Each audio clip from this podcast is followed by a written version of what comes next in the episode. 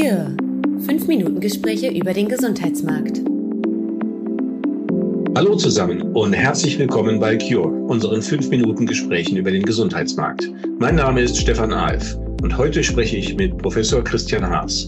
Christian Haas ist Direktor des Instituts für komplexe Systemforschung an der Hochschule Fresenius und er forscht mit seinem Team zu verschiedenen Fragestellungen im Feld der Mobilität, der Interaktion zwischen Mensch und Technik, des menschlichen Verhaltens und nicht zuletzt der Gesundheit.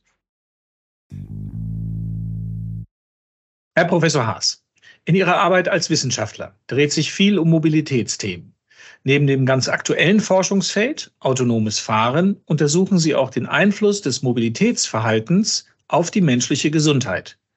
Was genau hat denn das eine mit dem anderen zu tun? Und warum genau beforschen Sie diese Themen? Stecken hier womöglich noch ungehobene Potenziale für die Gesundheit? Ja, das ist durchaus richtig. Wir interessieren uns für mehrere Themenkomplexe, die zwar im Einzelnen recht gut untersucht, aber bisher kaum in den öffentlichen Fokus gelangt sind. Dabei geht es nicht einfach nur um Verkehrsunfälle oder Feinstaub, die ja beide auch einen erheblichen Gesundheitsbezug haben, sondern um Themen wie kardiopulmonale Prävention oder auch Mobilitätsbarrieren. Letztere sind ein wesentlicher Grund dafür, dass ärztliche Leistungen nicht in Anspruch genommen werden. Können Sie uns ein Beispiel geben?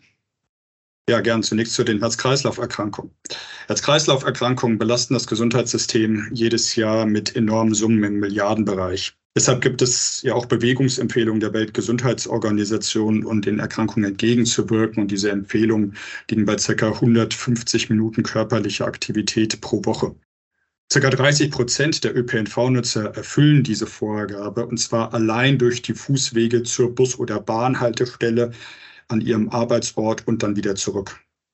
Somit reduziert sich allein durch diese Fußwege das Erkrankungsrisiko um rund 30 Prozent und das Mortalitätsrisiko wird um 20 Prozent reduziert.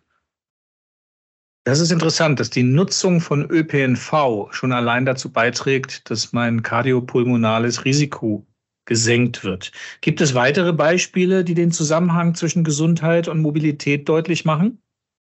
Ja, jetzt kommen wir zu den Mobilitätsbarrieren. Sie sind ein wesentlicher Grund für die Nicht-Inanspruchnahme notwendiger ärztlicher Leistungen und damit verantwortlich, dass sich Krankheitsbilder verfestigen oder eben auch intensiv- oder notfallmedizinische Versorgung notwendig werden. Mobilitätsbarrieren sind äh, multivariat geprägt. Das bedeutet, dass beispielsweise kein Fahrzeug zur Verfügung ist oder dass Barrieren im Fahrzeug vorhanden sind dass keine geeigneten Informationen über öffentliche Verkehrsangebote verfügbar sind oder keine Fahrangebote vorhanden sind zu einer bestimmten Zeit, die allerdings erforderlich ist. Primär betroffen sind vor allem ältere Personen oder Personen mit geringem sozioökonomischen Status. Wenn Sie sagen, dass die Themenbereiche gut untersucht seien, weshalb dann führen die Ergebnisse nicht zu verbesserten Gesundheitskonzepten, die auch die Mobilität mit einbeziehen? Kann es sein, dass es sich dabei auch um ein Kommunikationsproblem handelt? Also konkret, was müsste denn geschehen, damit diese beiden Silos Gesundheit und Mobilität künftig durchlässiger werden und in einen Austausch miteinander kommen? Ja, Sie haben recht. Es handelt sich hier sicherlich um ein Kommunikationsproblem. Wichtig erscheint mir, dass diese Facts die benannt worden sind jetzt in den letzten Minuten, nicht nur in den Wahrnehmungsraum der Bevölkerung und der politischen Entscheidungsträger kommen und dort gut verarbeitet werden, sondern dass es eben auch didaktische Konzepte zur Verhaltensänderung gibt und die müssen auch noch deutlich weiterentwickelt werden.